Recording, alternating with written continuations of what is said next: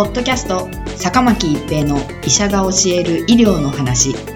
この番組は大学病院の内科医であり医学博士である坂巻が疾患や予防医療といった医療に関してお話しする番組ですそれでは今回の番組をお楽しみください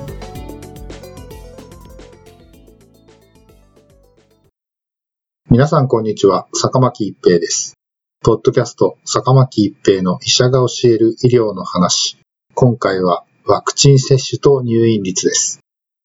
米国ロサンゼルス郡公衆衛生局では、2021年11月7日から2022年1月8日まで、同郡の18歳以上の地域住民を対象に、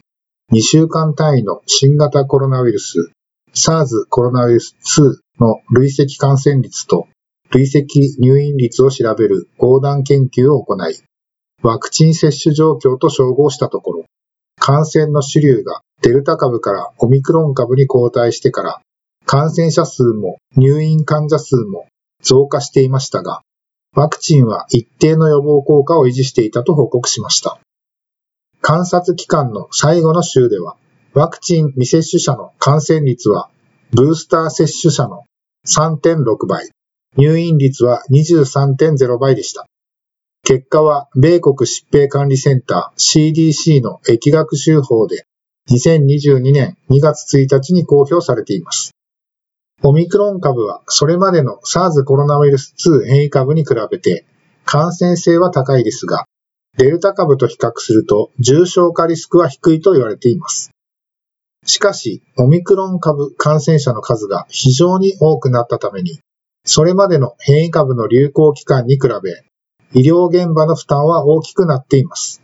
そこで研究者らはオミクロン株に対するワクチンの効果を調べることにしました。分析の対象にしたのは、2021年11月7日から2022年1月8日までに PCR 検査または抗原検査で感染が確定したロサンゼルス郡の18歳以上の住民42万2966人です。ファイザー・ビオンテック社やモデルナ社のメッセンジャー RNA ワクチンの2回目の接種から14日以上が経過していた人と、ヤンセン社の単回接種ワクチンの接種から14日以上が経過していた人々を接種完了者としました。ワクチンの初回接種から14日未満の人と接種歴が登録されていなかった人を未接種者とみなしました。接種完了者のうちブースター接種を受けてから14日以上経過していた人をブースター接種者に分類しました。COVID-19 関連入院は SARS コロナウイルス2感染が確認されてから14日以内の入院としました。検査で陽性となった標本を対象として日常的に行われている全ゲノムシークエンスデータを用いて変異株ごとに各州の感染者の割合を算出しました。オミクロン株の感染が認められてからの置き換わりは速やかで、12月18日までの1週間のオミクロン株の割合は57%で、2022年1月8日までの1週間には99%になっていました。対象期間に感染が判定された42万2966人のうち、未接種者は14万1928人、33.6%。ブースター接種者が5万6185人、13.3%。接種完了者が22万4853人、53.2%でした。感染後の重症化のリスクはワクチン未接種者で高く、2.8%が入院し、0.5%が ICU に入院、0.2%が人工呼吸のための送還を受けていました。ブースター接種群ではその割合は0.7%、0.08%、0.03%で、接種完了者では1.0%、0.12%、0.05%でした。死亡も非接種群に多く、0.3%に発生しましたが、ブースター接種群では0.07%、接種完了群は0.08%でした。デルタ株が主流だった最後の週となった2021年12月11日までの14日間の年齢調整した累積感染率と入院率は、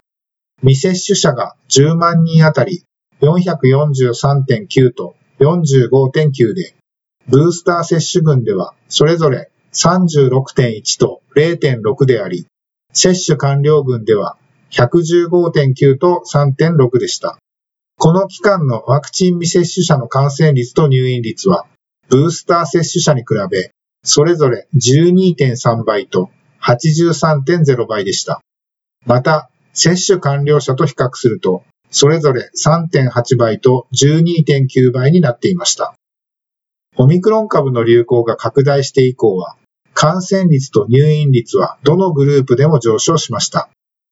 2022年1月8日時点で年齢調整した14日間累積感染率と入院率は、未接種者が10万人あたり6743.5と187.8で、ブースター接種者が1889.0と8.2であり、接種完了者は3355.5と35.4でした。ワクチン未接種者の感染率と入院率は、ブースター接種者に比べ感染率3.6倍、入院率23.0倍で、接種完了者と比較すると2.0倍と5.3倍でした。これらの結果から研究者らは、変異株の主流がオミクロン株に置き換わった後は、どのグループでも感染率と入院率が増加しており、ワクチンの予防効果は下がったと考えられますが、未接種者に比べると接種者の重症化リスクが低い状態は続いており、医療機関の負荷を減らすためにも、ワクチンの接種が重要だと結論しています。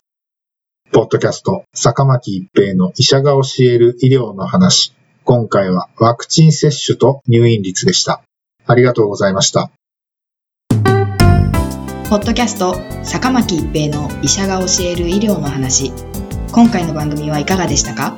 次回の番組もお楽しみに。